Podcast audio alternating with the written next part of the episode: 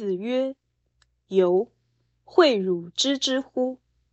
知之为知之，不知为不知，是知也。”孔子说：“子路啊，我告诉你的道理，你真的知道吗？知道就知道，不知道就不知道，这才算知道。如果把知之为知之解释为可知的。”就是可知的，而将不知为不知解释为不可知的，就是不可知的，则意境更高。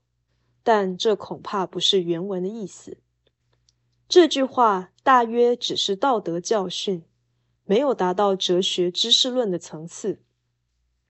然而学者颇喜欢将这个意思美化或提升。而附和超越性真理的求道概念。以逻辑而论，这句话甚是无谓，因为知之为知之与不知为不知，好像是空言废话，而结论竟然是是知也，这是不逻辑或反理性，无法成立。如此。如果不以高估的态度解释此言，就觉得无聊。